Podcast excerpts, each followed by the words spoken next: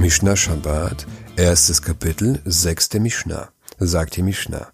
Bet Shammai Omrim, Ein notnin unin shel pishtan letoch hatanur.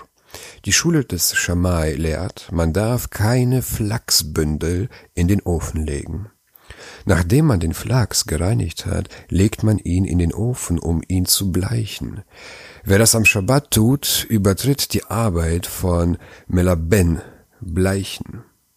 Ella kedei yachbilu mi beot yom. Wenn die Zeit nicht genügt, dass sie noch am Tag verdunsten.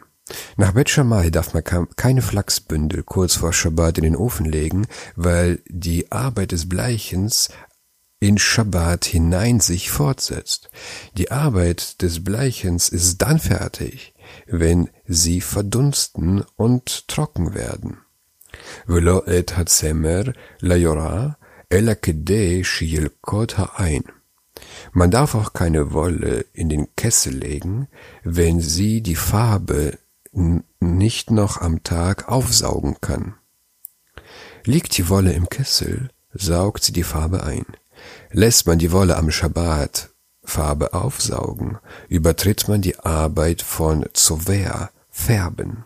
Deshalb darf man nicht nach Bet Shammai die Wolle in den Kessel legen, wenn sie vor Schabbat nicht die ganze Farbe aufsaugen kann. Uvet Hillel Matirin. Die Schule des Hillel erlaubt es. Nach Bet Hillel haben die Gefäße des Menschen keine Pflicht, am Schabbat zu ruhen. Sagt die Mishnah weiter. Bet Shammai Omrin, אין פורסין מצודות חיה ועופות ודגים, אלא כדי שיצודו מבעוד יום. Die Schule des Schamai lehrt, man darf keine Netze aufstellen, um Wild, Vögel oder Fische zu fangen, wenn die Zeit nicht genügt, damit sie noch am Tag gefangen werden. Am Schabbat ist es verboten, die Tiere zu fangen.